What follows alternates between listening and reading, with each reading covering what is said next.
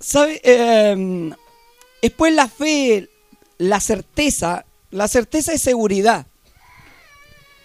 Y yo mientras eh, pensaba en mi casa de la seguridad, ¿cuánta gente tiene seguridad en lo que hace? Porque hay seguridad y seguridad, hermano. A veces no hay seguridad en lo que hacemos, somos inseguros. Amén. Dice, es pues la fe, la seguridad, la certeza. Hay personas que no están seguras en un lado.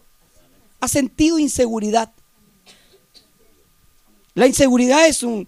La inseguridad da, ataque de pánico, de miedo, porque hay algo inseguro. O sea, cuando usted sale de su casa, lo primero que hace es asegura la reja de su casa, asegura la puerta de adentro, las ventanas, lo que hacemos todos cuando salimos de la casa. Y empezamos a asegurar, e incluso nos compramos un perro grande o un perro chico para que meta bulla, pero en alguna forma nos arreglamos. Amén. Yo me acuerdo de la, hablando de seguridad, hermano, cuando yo vivía en una media agüita con mi, con mi madre, mi familia, éramos muy pobres, hermano, vivíamos como muchos de ustedes, a lo mejor han pasado lo mismo, en una media agüita y no había seguridad para nada. Bueno, ¿qué nos iban a robar si no teníamos nada? Había piso de tierra, la ventana usted le pegaba con manotazo, se abría, era una ventana de madera completamente, la casa tenían que afirmarla con palo, no había ni una seguridad, pero no había nada de valor que pudieran robar también. Pero aquí Dios nos habla y dice después la fe, la certeza, la convicción, la certeza, la seguridad. Y yo pensaba en la seguridad de mi casa. ¿Cuántos compraron, cuántos se compran un candado más grande para hacer segura, más segura su casa? O una chapa. O le colocan doble chapa, una de seguridad, como aquí en la iglesia, y una para abrir. Mire, lo que más se vende, yo creo, en el mundo es la seguridad.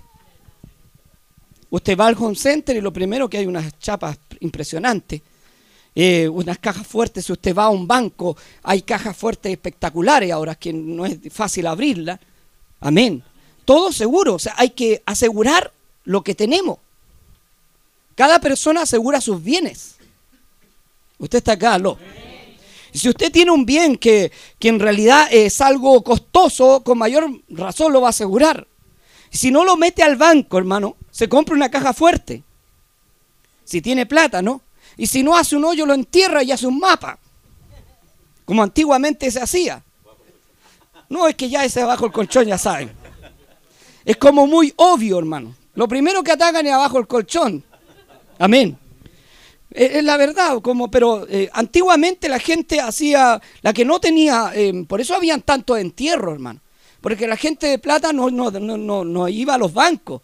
Enterraban muy antiguamente el dinero en alguna parte, hacía un mapa de memoria, no sé, y a veces moría la persona de, que tenía el, tesoro enterrado, las cosas, las cosas de valor, y, la encontraba por ahí algún afuerino, alguna persona que escarbó, que tuvo la, la, la, eh, la buena fortuna de estar en el momento preciso en el lugar indicado.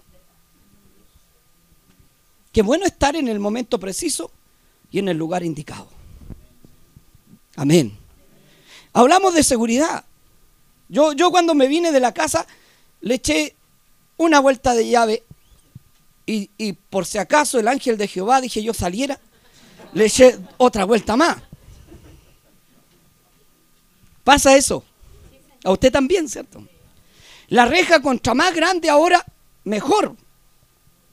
O muros.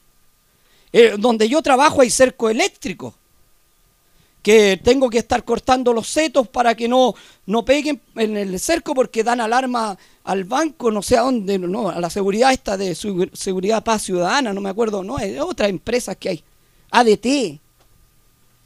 Hay harta empresa y lo que más se paga hoy día es seguridad.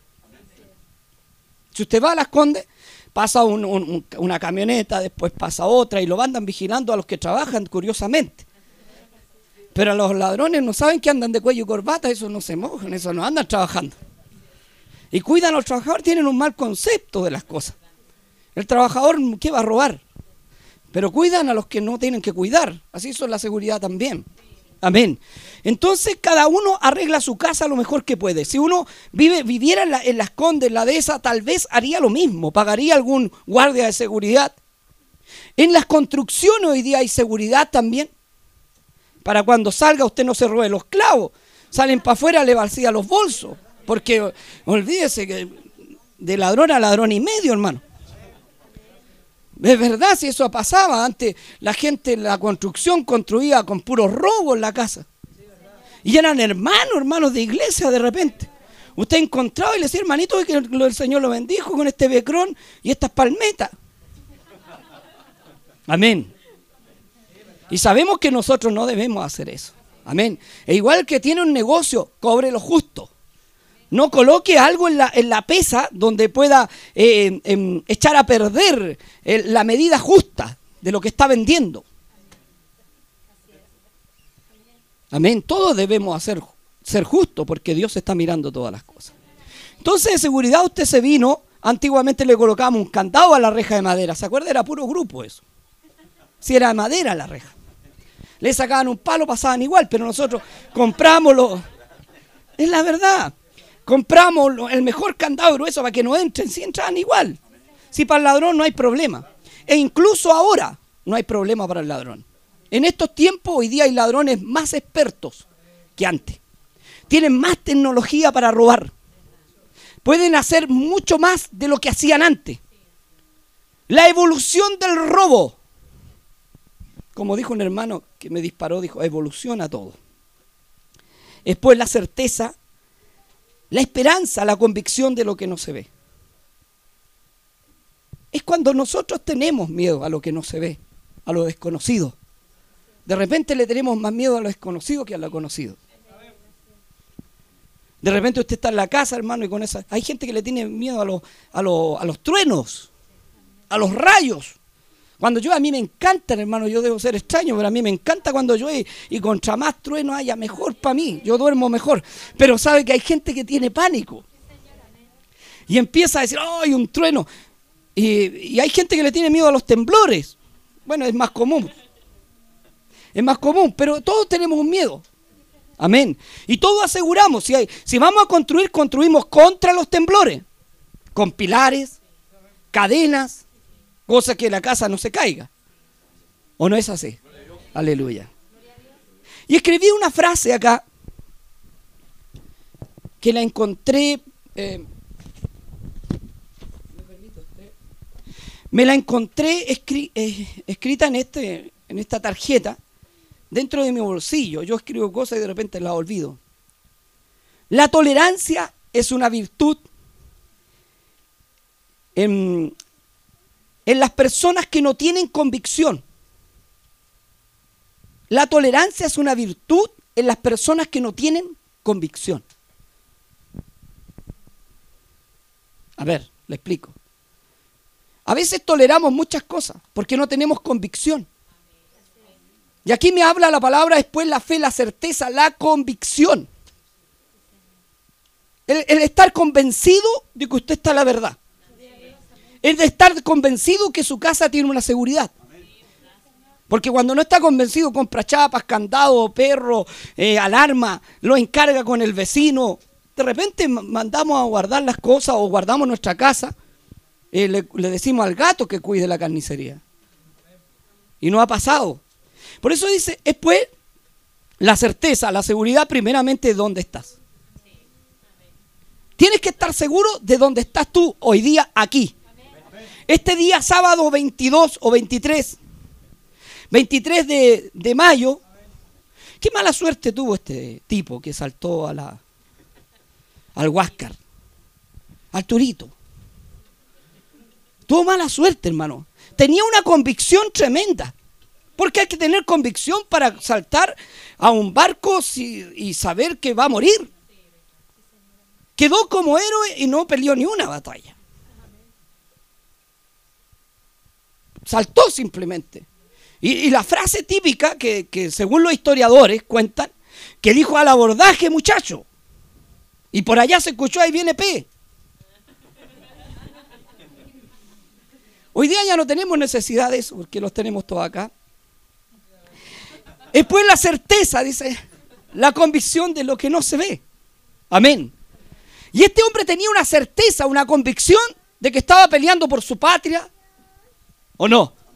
¿Usted cómo está acá hoy día? Con convicción. Porque hay gente que está en la iglesia y no está convencida.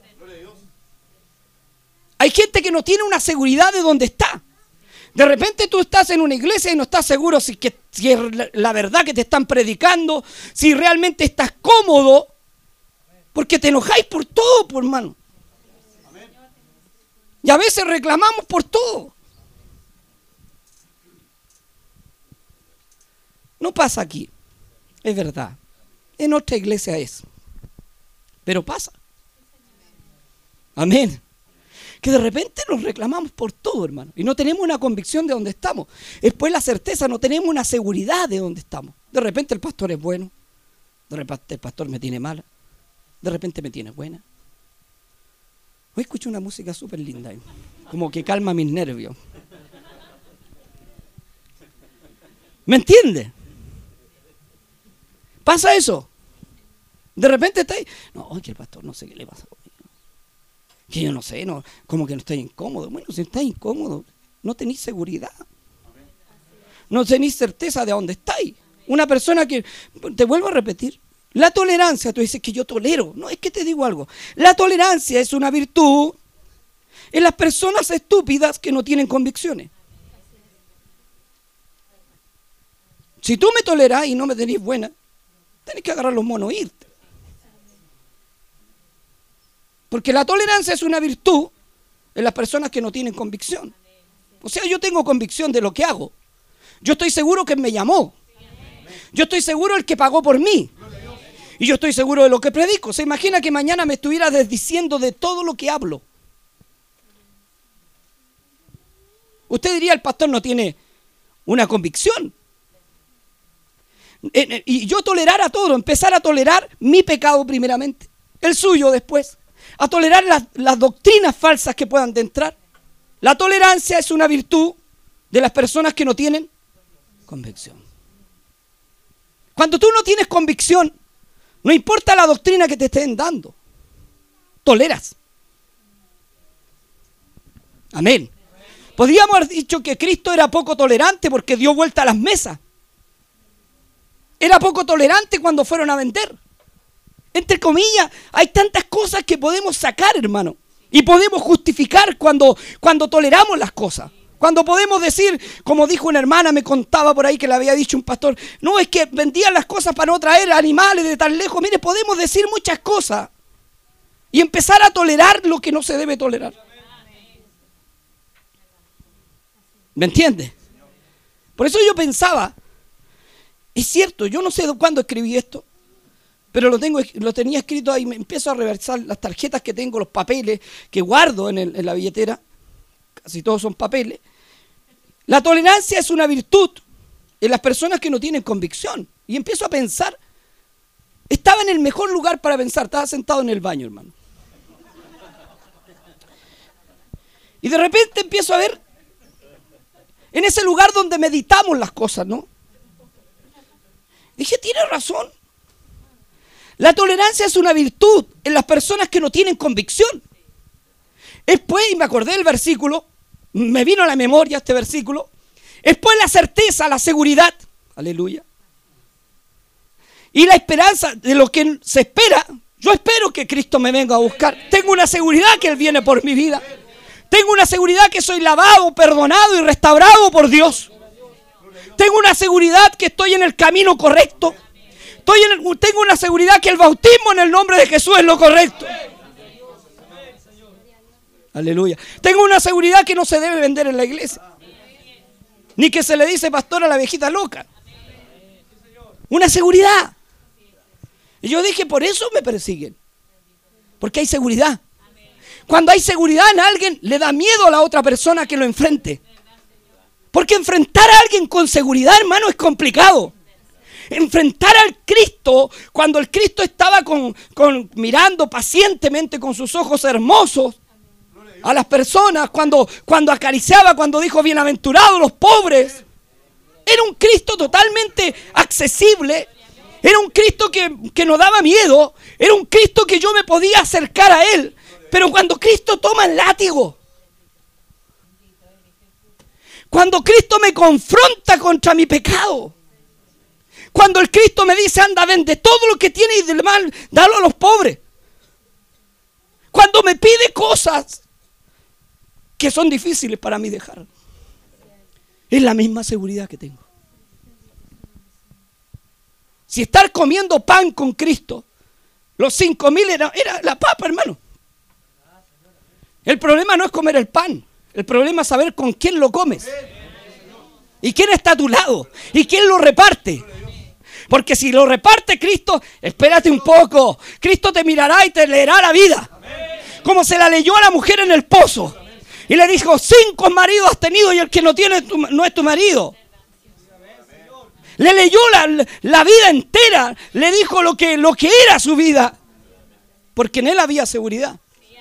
Y cuando veía a alguien seguro te da miedo. Porque generalmente hoy día en esta sociedad, donde vivimos una sociedad democrática, y más que democrática es demoniática, donde todos los satanizamos, donde hoy día los, homosexuales pueden hacer lo que quieren, las lesbianas delante de los niños. En una, sociedad perversa, hermano. Peor que los días Sodoma y Gomorra. Por esto esta presidenta le ha ido mal. Porque empezó a jugar con fuego, hermano. Si el problema es presentarte ante Cristo. Amén. Y cuando viví en una sociedad así, donde te hablan de tolerancia, donde la palabra clave es tolerar, donde la palabra clave es decir, no juzgue, no hable de Dios, no hable del pecado, diga que todo está bien.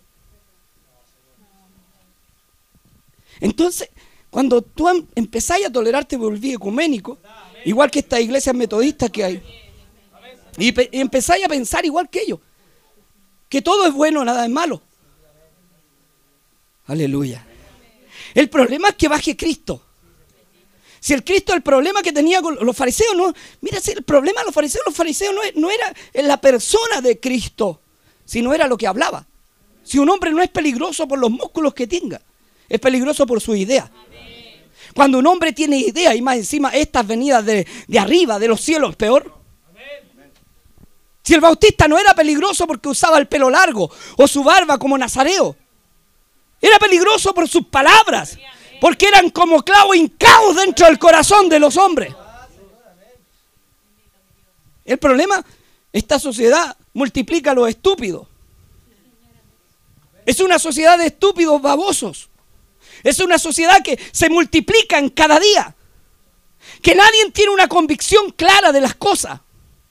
Vivimos en un evangelio no de convicciones. Vivimos en un evangelio de miedos de temores, o simplemente dejarle la puerta abierta al diablo, da lo mismo. Ya no usáis candado en tu corazón para no dejar de entrar el pecado. Hoy día le abrí. Hoy día Él tiene llaves para entrar cuando quiera. Aleluya. Ahí es cuando, cuando empezáis a pensar en esto. El Evangelio se te forma difícil.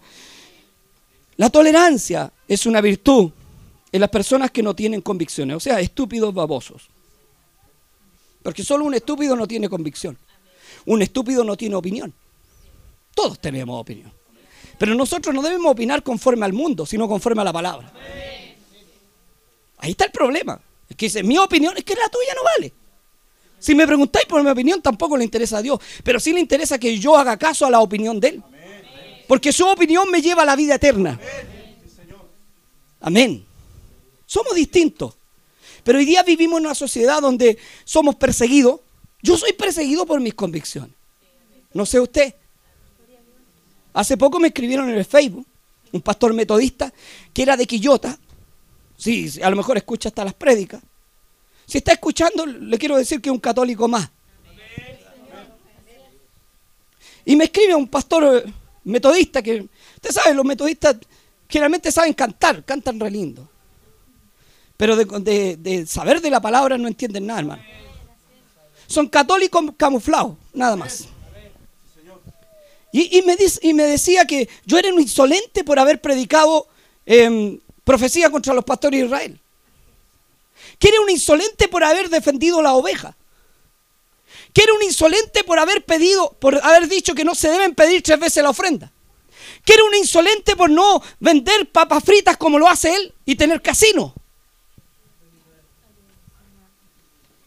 Y cuando un hombre tiene convicciones, no te paráis. Cuando un hombre tiene convicciones, empiezan a pasar cosas en el reino espiritual que no ves. Porque quiero decirte que al lado tuyo y al frente tuyo y atrás tuyo y alrededor tuyo hay un reino espiritual que tú no ves. Y que está vigente. Y que está presente. Y cuando tenía un pastor con convicciones, olvídate, ese hombre va a ser perseguido, va a ser juzgado, va a ser vituperiado. No hay nada no como votarlo, hermano.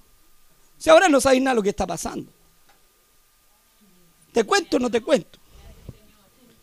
Por ahí llamaron en la, noche. Después del día miércoles. Siempre llaman para decir dónde está la iglesia, porque todos quieren como asistir. Pero el problema es cuando tú te presentáis en una iglesia y con un siervo de Dios que tenga convicción es difícil. Primero Dios te evalúa. Segundo, es difícil caminar cuando hay un camino recto. Sobre todo si estás acostumbrado a cojear. Porque dice el cojo, no se salga del camino, pero dice que tiene que sanar, no dice que permanece cojo. Que es muy distinto. Porque algunos dicen, yo voy a llegar a Dios, yo voy a llegar a Dios. No, no es así. Dios te tiene que sanar algún día. Si no te sana en esta vida, será no, aquí te tiene que sanar. Porque aquí el problema que tenéis no allá arriba. Amén. Si el problema es aquí, arriba no. Entonces, ¿qué pasó? Este, este, varón llama. Era de una iglesia metodista, no voy a decir cuál, porque puede tener problemas, el auditor de la radio. Y este hombre era oficial de la iglesia, por muchos años. Y empezó a escuchar a este pobre viejo pelado de la, de la palabra del Señor cuando empezaba a hablar yo del bautismo. Y de la historia de Justino Marte, que usted entiende bien que en Mateo 28 fue agregado la palabra Padre, Hijo, Espíritu Santo. Y eso está comprobado por la Iglesia Católica y por muchas enciclopedias. Y empecé a predicar de esto, del nombre de nuestro Señor Jesús, y no hay otro nombre. Y de que no habían venta, que no había pastora. Y cuando hay un hombre con convicción, te empiezan a pasar cosas raras. Dice que en su trabajo se colocaba el audífono, mañana viene entre comillas. Espero que sí, porque hay muchos que prometen y no cumplen. Espero que sí. Él escuchaba en su teléfono la palabra, todos los días a la una y media. Y empezó esta palabra a calarle. Antes para él era normal comprar queque. Para él, porque se había criado en esta iglesia metodista, comerciales, totalmente, de comercio, era normal que le pidieran tres veces la ofrenda, más tenían un tarro adelante. Y en ese tarro usted tenía que dar 100 pesos eh, todos los días y lo llevaba todo junto el fin de semana. O sea, si era en la semana, ¿cuánto tenía que llevar? 700 pesos semanales. Y eso mensual saque la cuenta, fuera de las tres ofrendas, tres, fuera de la mesita, fuera de las ventas que tenían de papas fritas, fuera de todo eso, había una buena cantidad de moneda.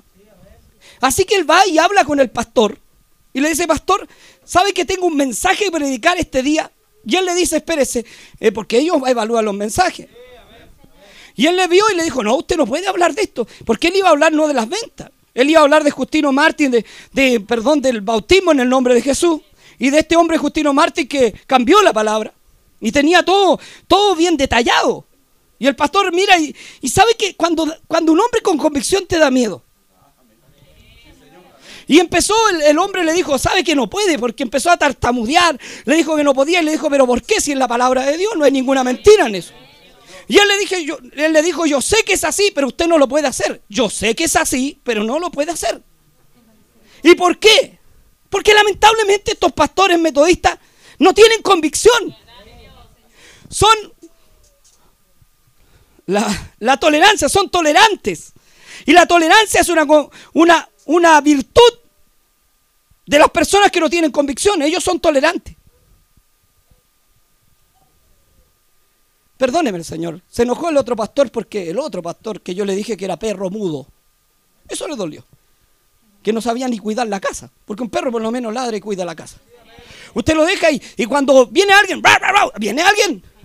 Pero estos son perros y más encima mudos, o sea, no sirven para nada. Amén. No saben ladrar, ni cuidar. Entonces por eso se enojó el de Quillota. Me dijo que era insolente, que él no era perro. Yo, no- yo no sé si es perro o no. Pero alguien que se ofende con la palabra de Dios tiene que ser harto tarao. Amén. Porque yo le agradecería a Dios por sacarme el error.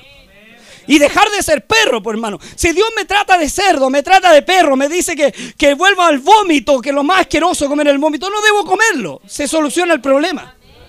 Y dejo de ser perro cuando ya no como mi vómito. Amén. Hermano Dardito, ¿te puede prender la luz de afuera? Por favor. Entonces, ¿qué pasó? En este sentido, estaba hablando el hermanito, y al hermano le dijo, no, usted no puede predicar, yo sé que es así, pero sabe que nuestro obispo, la encíclica papal que escribió, porque ellos escriben encíclica, igual que el papa. Lo que escribió, porque ahí le nombró pastores que eran teólogos, y le dijo, bueno, si son teólogos, entonces cambien la doctrina, váyanse la palabra. Y le dijo, no, es que no podemos hacerlo porque es nuestra costumbre. Hemos robado toda la vida y nos cuesta dejar de robar. Se estoy interpretando lo que le dijo, ¿no? Porque así no se lo dijo. Se lo dijo de otra forma. Dijo, es que hermanito, usted tiene que entender, mire, y no le pasa a la Biblia, curiosamente le pasa a los estatutos de la misión. Y más encima los estatutos yo sé que se los vendió en 5 mil pesos. Más encima. A él no, pero alguien por ahí que yo conozco me dijo. Más encima me pasaron los estatutos y me los vendieron. Y, eran más feos que los libritos que tenemos nosotros, porque nosotros tenemos todas las cosas ordenaditas y no las vendimos. Y los otros eran unos papeles corcheteados y valieron 5 mil pesos. Los corchetes eran caros, amén. Entonces eso, y son de años, dijeron, tantos años llevamos metidos aquí, hermano, tantos años que el obispo antiguo, ese hombre que no tenía ni luz, pero lo dejó este evangelio, es más que Cristo el obispo, es más que la palabra. No pueden dejar de robar, hermano, porque no tienen convicción, porque no tienen certeza ni seguridad, porque hace tiempo el diablo entró a esta iglesia y tiene llaves del candado y entra cuando quiere, hermano. En cambio aquí le cuesta, aleluya. Somos pocos, pero le cuesta. Hay una chapa afuera que dice Jesús de Nazaret. Y es difícil abrir esa chapa, aleluya. Se abre con lágrimas, se abre con lamento, se abre con convicción, se abre diciendo, Señor, tú eres el único Dios verdadero. No hay otra forma de abrir esa chapa. Y cuando tenía un pastor con convicción, entonces este hombre va a sufrir, hermano. Pero bienaventurado cuando soy perseguido por causa de mí. No, hombre. Si ser bautizado en el nombre no, es, juego, hermano. Soy propiedad de. Te inscribió en bienes raíces del cielo. Está sonado. Amén. Entonces empecé a pensar, mire, esto leen el capítulo entero y le hablan de la gallina.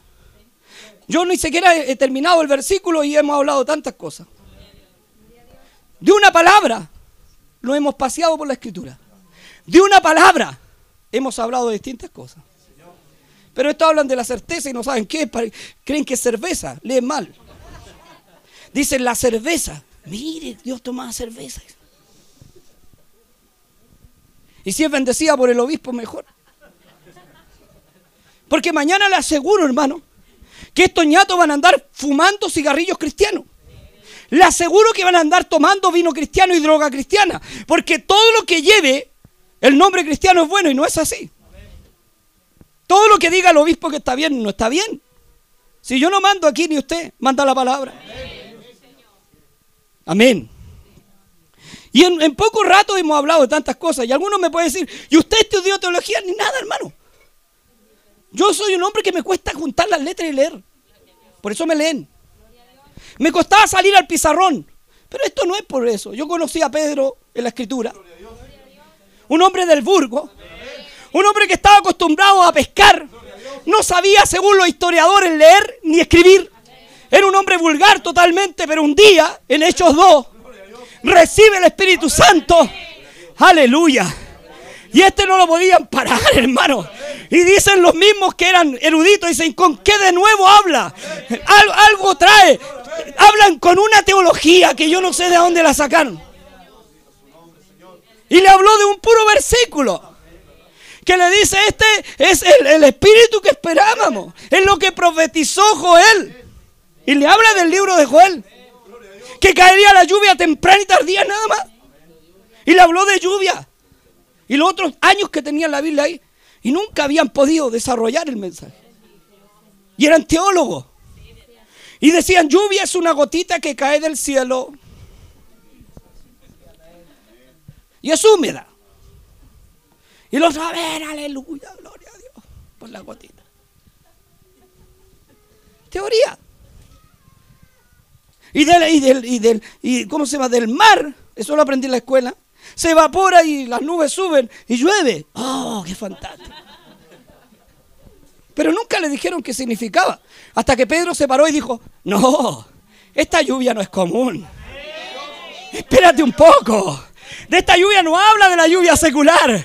Habla de la lluvia que nos da la vida. Del agua fresca llamada Jesús. Yo soy el agua de vida. Yo soy el pan. No está hablando de un agua común. Él lo entendió por el Espíritu. Si a nadie se lo explicó. Entonces decían, este es fantástico, no sé dónde sacó esto. Pero parece que le ayuntó. Si cuando cuando tenía espíritu, cuando hay un hombre con convicción, Dios le habla. Y le dice, vivirán estos huesos. Aleluya.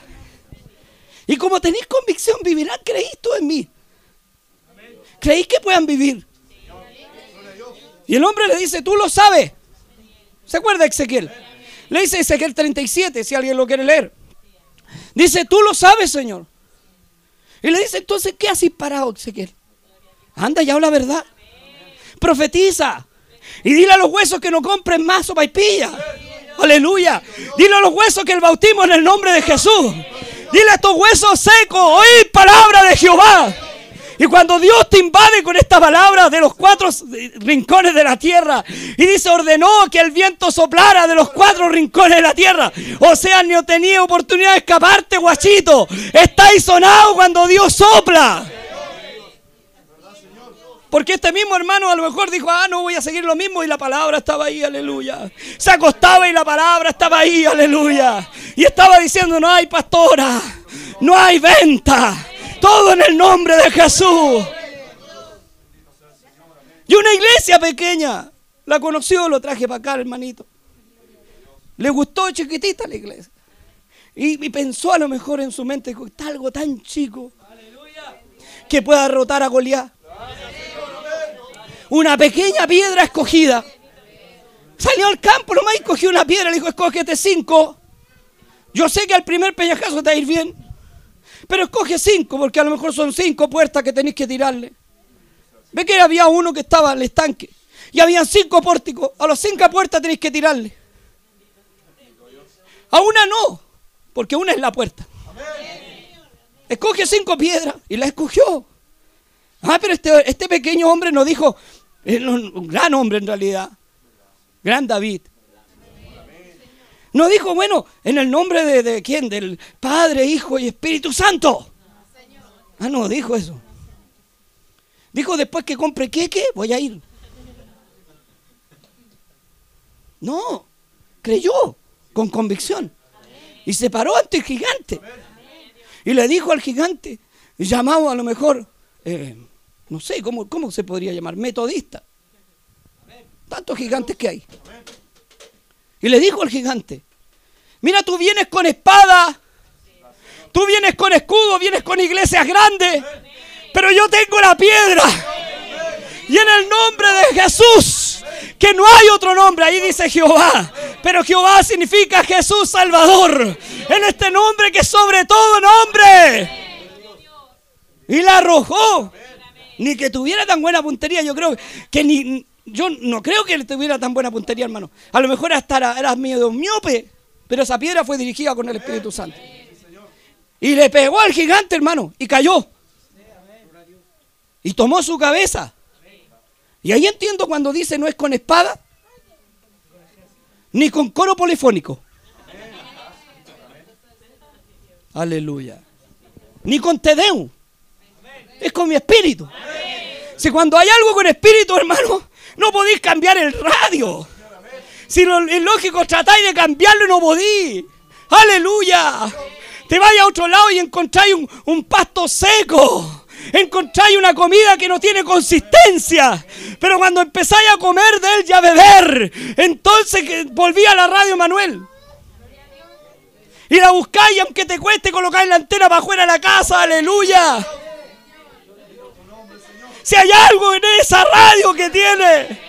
Otro diría, no me toma, ya no la escucho más. No, le hasta le inventamos cosas. Porque hay algo que necesitamos. Hay algo que está ahí, aleluya. Hay una convicción. Oh, gloria a Dios. Entonces empezáis a pensar y yo pensado en mi trono de losa meditando. Empecé a leer. La tolerancia es una virtud en las personas que no tienen convicción. Y ahí está el problema. Y un día por ahí alguien me dijo, ¿sabes? Me dijo, si a ti no te tienes miedo, por, tú te tienes miedo por la idea, que soy demasiado, ¿cómo le explico? A ver, estas personas que son demasiado eh, radicales, tú creías en algo y te tiráis. Y cuando habláis de algo, habláis con una convicción. Si no es porque te tengan miedo, si no es la convicción que traí. No eres tú, es lo que tú traes. Aleluya. Por eso yo te digo, hay gente a veces que se siente incómoda en una iglesia. Y no es eso, hijo. Si te sentís incómodo es que no tenéis convicción, no tenéis certeza. Estáis de mayo. De repente, no sé, esperamos. Mira, yo te digo algo, yo nunca esperé predicar. Yo nunca esperé ser pastor. Yo nunca esperé predicar en una radio y ser conocido en internet, nunca. Pero los que quieren no son. Y los que no, y los que no quieren son. Si esto no se busca, hijo. Tienes que quedarte parado quietito nomás. Y decir, a donde quiera, Señor, ahí sirvo. Si es para limpiar, gracias, mi hijita. Si es para limpiar el pasillo, lo limpio. Donde tú quieras y me siento contento. Y no estoy esperando que me den ni una oportunidad. Estoy ahí para servir. Estoy para servirte. Esa es la frase que Dios quiere escuchar. Estoy para servirte, punto. ¿O no? Pero hay gente que no, en esta, sobre todo esta iglesia grande. Donde todos buscan su provecho. Y dicen, me gustaría llegar a ser... Hoy hay pastores que están en un lugar sabiendo la verdad porque quieren llegar a ser obispos de ese lugar. Y quieren ser conocidos y quieren salir en la revista mensual que sale. Porque en una revista, no sé cómo se llamará, en otra se llama Fuego Pentecostés, en otra, en emisión. Sol de justicia, de injusticia. Y entonces estas cosas salen, mi hermano. Sol de ventas. Entonces, cuando leí el hermano en la revista, oye, el hermano salió en la revista. Y, y no salía en, la Biblia, no salía en la palabra. ¿Sabes qué estos hombres? Quiero hablarte de alguien. Quiero hablarte de los apóstoles. Sencillos. Ninguno pretendía que estuviera escrito aquí. Todo sencillo. Caminaban, lloraban con Cristo, amaban a Cristo, murieron amándole. Y ninguno pensó, nunca se imaginaron que iban a estar escritos en el libro. Menos si no había tecnología en ese tiempo. Con menos razón iban a estar inscritos si no había tecnología. ¿O no? Y caminaban nomás. Un Pedro, un, Mateo, Leví, llamado Leví. Amén. ¿Qué más? Acuérdate de otro. ¿Te acordáis de alguno? De un Felipe, hermano, igual que los peruanos. No, este era Felipe. Un Juan. Un Jacob. Un Santiago. Hombre sencillo, hermano. Que ninguno caminaría con ellos de verdad. Pero el Cristo comía con ellos, dormía con ellos, los amaba. Y nunca esperaron estar en este libro y ser tan famosos. Y estas personas son santas. Son los santos apóstoles. Los santos hombres de Dios. Estos sí merecen ser santos. Estos son llamados santos porque murieron por la causa de Cristo. Y murieron por el nombre de Jesucristo. Estos son santos de verdad. Al lado de estos santos uno mejor se aparta. Al lado un Pedro, por muy, muy, vulgar que fuera, no me refiero a ofensa, sino que no hablaba bien porque no podía, se le olvidaba las palabras, Pedro, aleluya. De repente decía, ¿cómo dijo esto? ¿Cómo lo expreso? ¿Cómo esta palabra que me cuesta decirla? Ese era Pedro. Al lado un Pedro así que le costaba hasta juntar las letras porque no sabía leer. Y le costaba hablar y, y, poder expresarse delante de los hombres. Yo me quedo sentado. Yo lo dejo que hable. Yo lo invito a la casa y no lo suelto más, hermano. Hombres con convicción. Hombres que eran capaces de dar su vida por Dios. Tenían certeza, tenían seguridad. Y no le interesaba la casa, el trabajo, ni la familia, perdóneme. Eran hombres que se tiraban al, Dios, al río con Dios. Y tenían una convicción tremenda.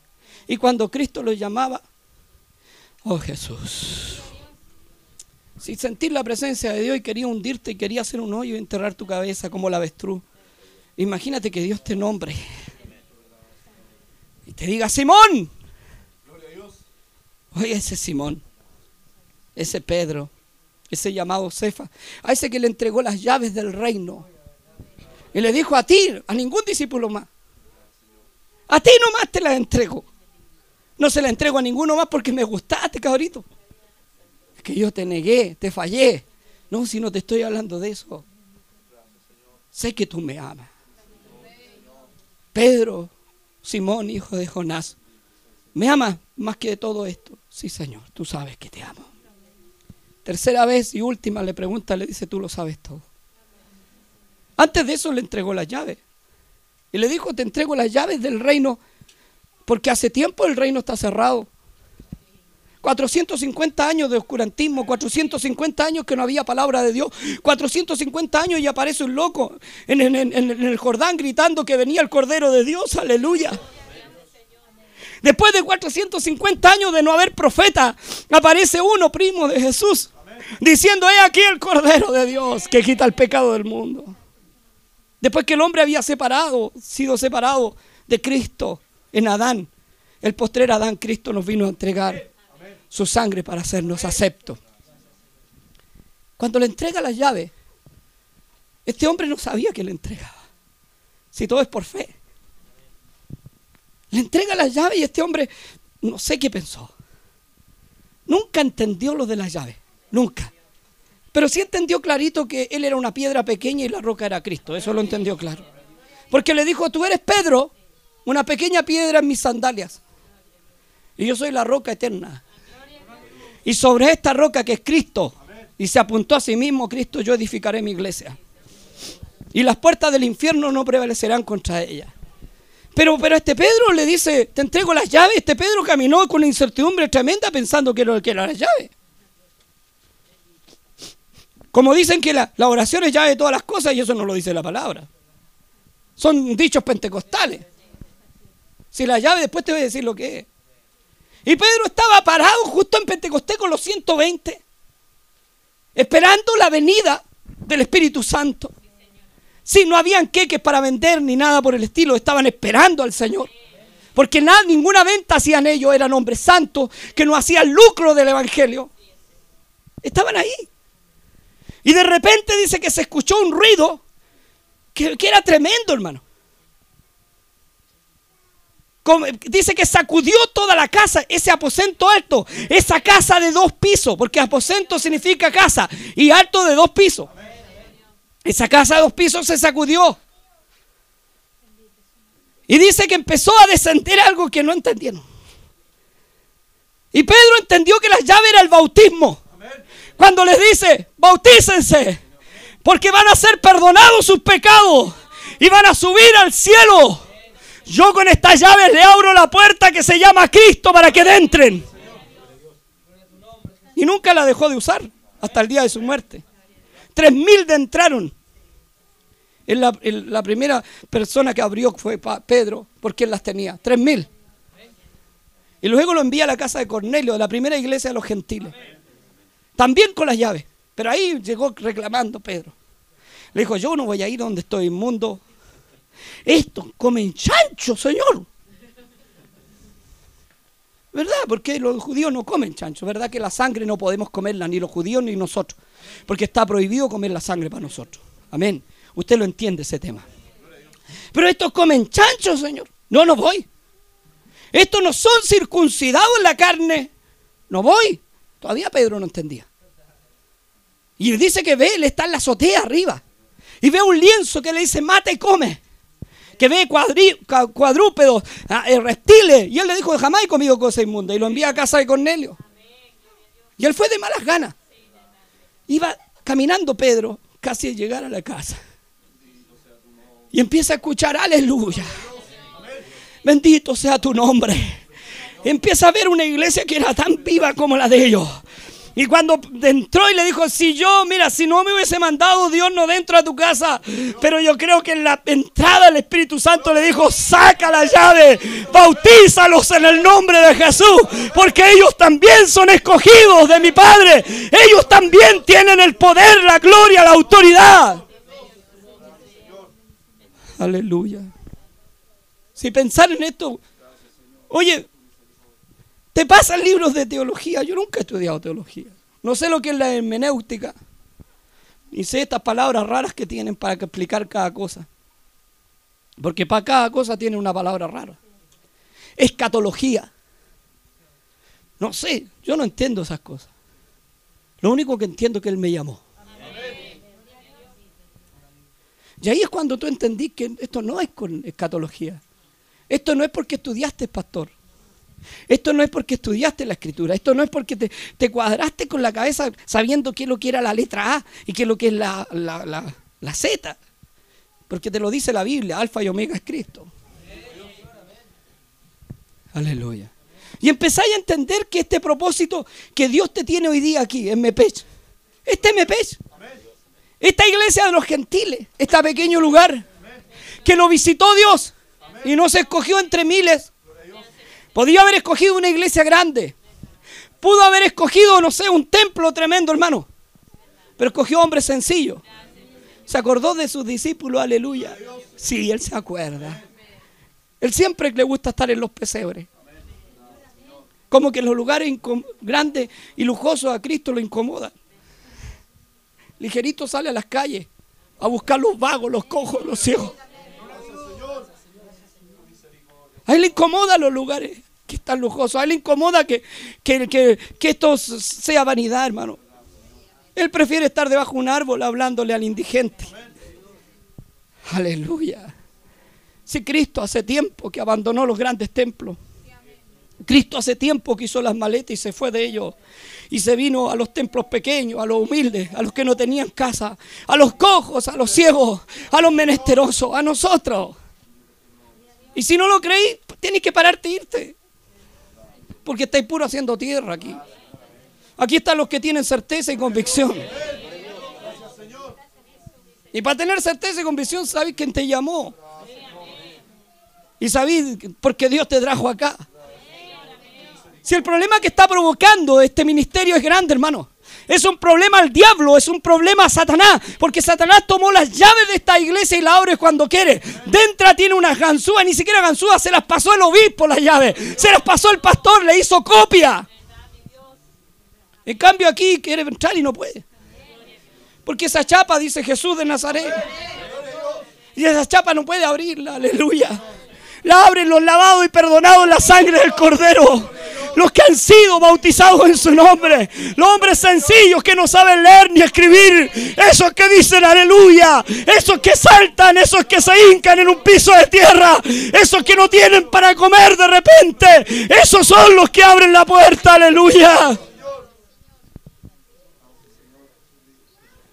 Y no entendemos, hermano, y nos cuesta. Y te digo más, yo siempre soy un hombre que, no sé, ni siquiera puedo decirte que improviso porque la palabra no es mía. Pero nunca vengo con mensaje. Porque no sé, yo, yo pienso que es el Espíritu que tiene que hablar. Y cuando habla el Espíritu, no, no sé, como que provocáis en tu propia vida cosas. Si a mí no me interesa si lloráis, si yo lloro, sí. Porque que llorís tú, yo no gano nada, mejor prefiero llorar yo. El que digáis aleluya tú y no lo sienta yo. Prefiero sentirlo yo. Yo sé que sentí algo especial. Yo sé que Dios sopló hace rato en tu vida. Yo sé que en muchos lados estabais de más en otras iglesias. Y Dios te sacó de ahí como un hueso seco. Y te puso, tu, dice que cada hueso se juntó con su hueso. Y juntó el cuerpo de Dios y subió carne y espíritu. Si no estáis aquí porque peleaste en la otra iglesia, estáis aquí porque Dios te llamó. Estáis aquí porque los planes de Dios son tan. Oye, Dios me sorprende. Un día estaba mirando al Moisés, al gato que tengo. Y Dios me dice, ¿te das cuenta cómo soy yo? Y, y, yo empecé a pensar, tú eres grande, Señor. Pero no pensáis que yo mismo te inundé el estudio para que fuera a buscar al gato. Porque nunca había ido para atrás si no se hubiese inundado el estudio. Dios escuchó el maullido del gato.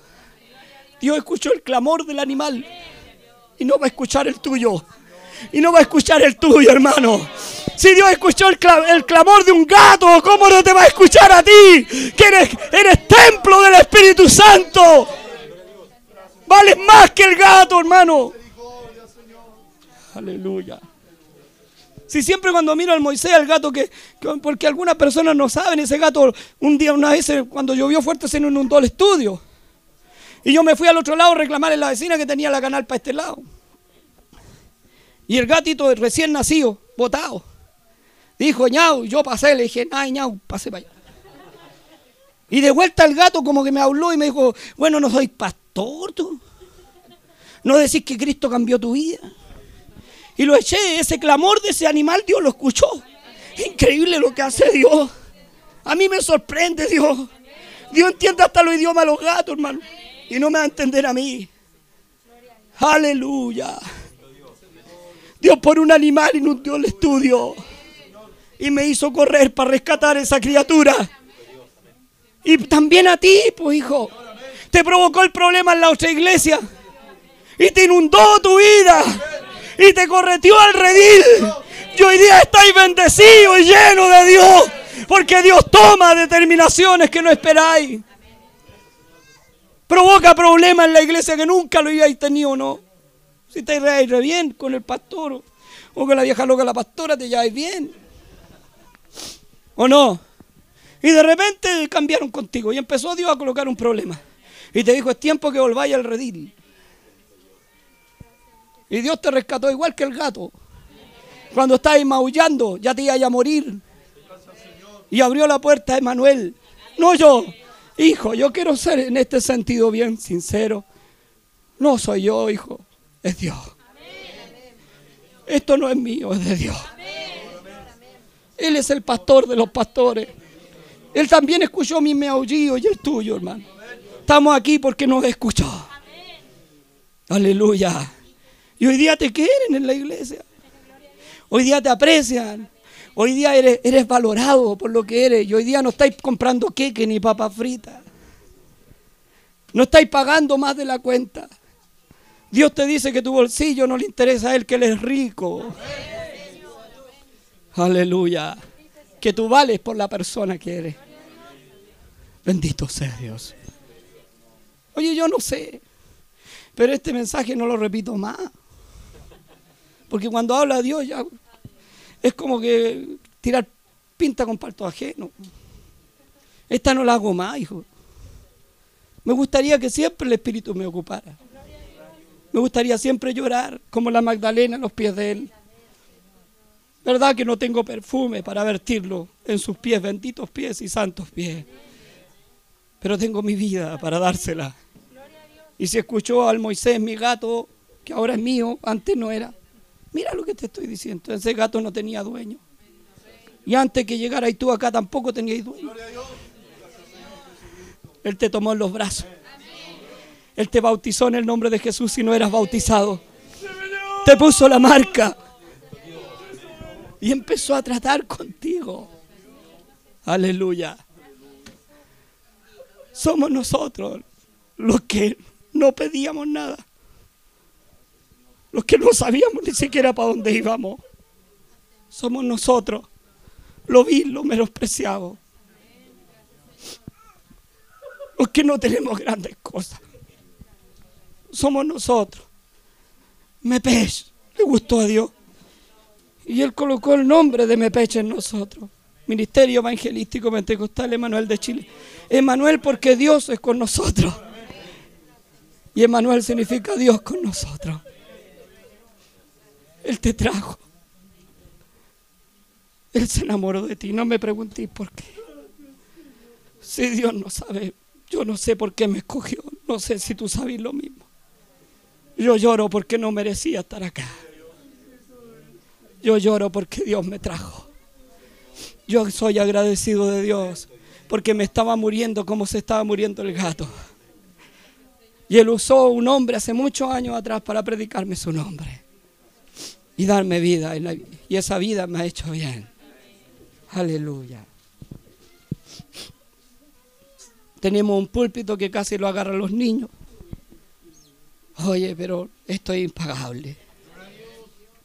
No sacáis nada con cantar como los dioses y tocar el instrumento como artista si no hay presencia. Si los ríos de Dios no te inundan. Yo te invito a meterte hasta los tobillos y caminar en las aguas de Dios y hasta las rodillas, hasta que nos llegue a los lomos, porque esas aguas son salutíferas. Esas aguas traen salud, esas aguas traen respuesta. Si de repente veniste, no he venido hace tiempo, y Dios mira la sorpresa que te tenía, porque te ama, porque eres importante para Él. Aleluya. No pensé que fallaste. Piensa que Él está ahí. A lo mejor le negaste tres veces y a lo mejor fueron cuatro y cinco, pero el de la orilla te va a llamar. Va a estar cociendo un pescado y te va a decir uno de nosotros, a lo mejor se va a parar, no es el maestro que está en la orilla. Y de allá te va a llamar, te va a decir, Simón, Pedro, ¿para qué te enojas? Ven, ven a comer pescado conmigo. Siéntate en mi mesa. Aleluya. Si Dios está acostumbrado a entrar a lugares prestados. Dios está acostumbrado a entrar a lugares arrendados. Está acostumbrado que esto no sea de Él, porque esto perece. Él está acostumbrado a entrar a lugares humildes y tratar con los humildes. Porque le cuesta tratar con los que son vanidosos. Yo te quiero decir, porque siento en el Espíritu fuertemente decírtelo. Y creo que lo que digo no es mío, es de Dios. Dios se fue de la iglesia grande hace tiempo. Y Dios escogió un punto, una punta de lanza para llevar su palabra. Y somos nosotros. Los que no sabíamos, los que nunca preguntamos por Él. Si nunca preguntamos por Él. Y nunca te imaginaste estar tocando un instrumento. Y nunca te imaginaste estar dentro de la iglesia. Somos nosotros. Aleluya. Van a llegar muchos más, y lo siento en el espíritu decir, esto va a crecer. Mepech no va a estar aquí, va a estar en distintos lados, porque un día en el cerro Dios me dijo que mirara hacia abajo. Y es convicción, te dije la convicción, lo creerle a Dios. Y me dijo, mira hacia el norte y hacia el sur, porque todo eso abarcarás, todo eso será mío. No mío, porque no mío no es, pero de él sí. Y habrá un mepeche quizás en la reina y en otros lugares. Y empezará Dios a crecer y hacer crecer este ministerio. Y los gigantes se preguntarán, los filisteos, ¿por qué Israel nunca pierde una guerra? Si son una nación tan insignificante. Pero es que tenemos el arca del pacto y la cargamos en los hombros. Dentro del arca van los cinco panes de la proposición. Va la vara de Aarón, que aún florece. Y van las tablas de la ley. Y va la presencia de mi Dios con nosotros. Y si va la presencia de mi Dios con nosotros, entonces yo piso el Jordán sin miedo. Y me puedo decirle a Faraón, no te adoraremos ni comeremos comida tuya, porque sabemos que nos llamó. Aleluya. Ten calma, manada pequeña. Porque hay una iglesia que se llama manada pequeña, pero no sé si te qué tan pequeña es. Pero yo te digo a ti, y lo dice la palabra, Él nos trata de manada pequeña. Él es delicado para tratarnos. Él nos habla con un amor cuando Él se enamora. Tremendo. ¿No sabéis cuando Dios se enamora lo que hace? Es capaz de pararse del rocío de la noche. Aleluya. Puede estar tu corazón duro y Él te espera. Y te espera. Y te espera. Y no te acusa si hay pecado. Él es calladito. Él es el mejor amigo. Él no dice nada. Él te espera y espera que tus rodillas estén en el suelo. Y tu corazón también para perdonarte. Ese es Dios. Si hay muchos de aquí que le ha resultado difícil caminar en mi pecho y que han estado por irse muchas veces y me voy y no se pueden ir. No, si no te puedo ir. Si no te vaya a poder ir. Mientras exista esto y mientras haya Cristo, no es conforme a tu voluntad, sino conforme a la de Él. ¿Qué vamos a decir más? Termino repitiendo lo siguiente, hermano. La convicción es algo que no se ve, pero debemos creerlo. Los necios no tienen convicción. Leo lo último. La tolerancia que tiene esta iglesia es una virtud en las personas que no tienen convicción. No puedo tolerar ni mi pecado, porque si no, no tendría convicción. Ponte de pies.